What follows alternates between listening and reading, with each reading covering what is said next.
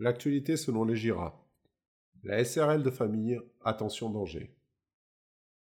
L'investissement immobilier en location meublée se démocratise depuis plusieurs années.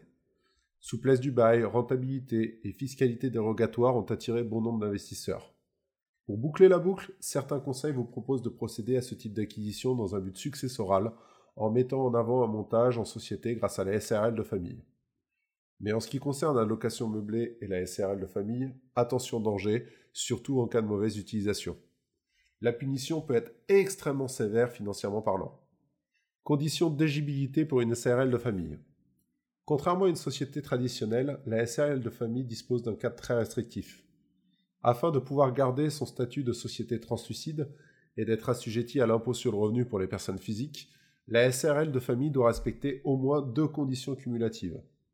Premièrement, comme son nom l'indique, chacun des associés doit avoir un lien de parenté avec les autres, que ce soit de manière directe, enfants, parents, grands-parents et arrière-grands-parents, ou collatérale, jusqu'au deuxième degré, frères et sœurs, soit par le mariage, soit par le Pax.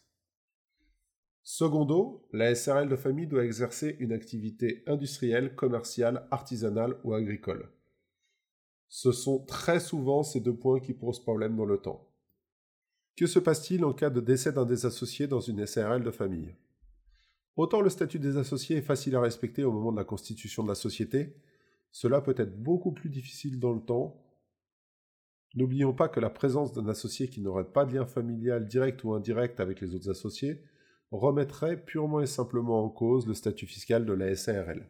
Or, en cas de décès, nous avons deux cas de figure possibles qui peuvent intervenir.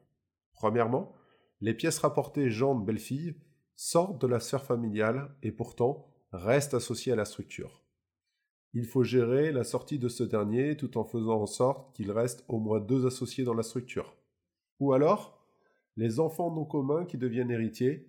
Dans ce cas, il faut prévoir en amont de verrouiller la clause d'agrément de la structure et prévoir l'indemnisation financière de ces héritiers il y a aussi le cas de la location meublée en SRL de famille, en cas de changement de destination des biens immobiliers.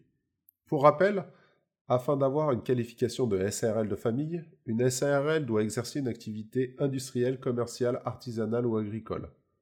Dans notre cas, ce sera la location meublée. Premier point d'alerte, il est donc impossible de passer sur la location nue par la suite. Cette activité est une activité civile. Second point d'alerte, la location pour être qualifiée de meublée nécessite d'équiper l'habitation avec 11 équipements de confort définis par la loi. L'inventaire de ces équipements doit être précisé dans le bail.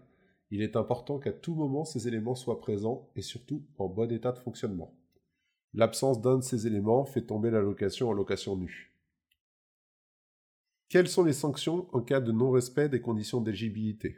Pour le coup, la sentence est violente et brutale. En cas de non-respect des conditions d'éligibilité citées ci-dessous, la SRL de famille perd son statut. Elle devient de facto assujettie à l'impôt sur les sociétés. Conséquence de ce changement, le passage dans l'imposition des plus-values immobilières des particuliers à celui des plus-values professionnelles. Alors, l'imposition sur les plus-values s'alourdit de manière très importante à la revente du bien.